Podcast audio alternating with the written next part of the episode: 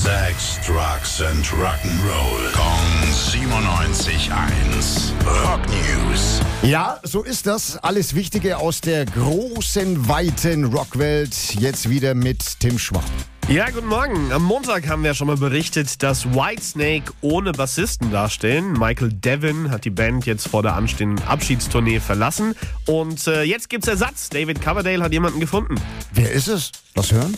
Tanya O'Callaghan. Ähm, Also zum ersten Mal eine Frau, die bei Whitesnake am Bass steht. Und die ist jetzt nicht eine ganz große Unbekannte in der Rockwelt. Hat schon mit Steve Adler, Dee Snyder und auch mit Orianti gespielt.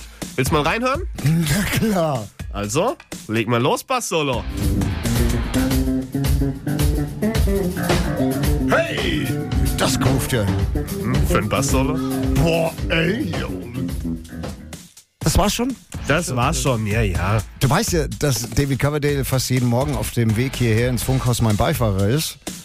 Und er hat mir schon vor kurzem ein, ein Bildchen von ihr gezeigt. Ah, ja. Äh, Mein, mein Kommentar war einstellen, egal ob die spielen kann oder nicht. Rock News. Sex, Drugs and Rock'n'Roll. Kong 97.1. Frankens Classic Rocksender.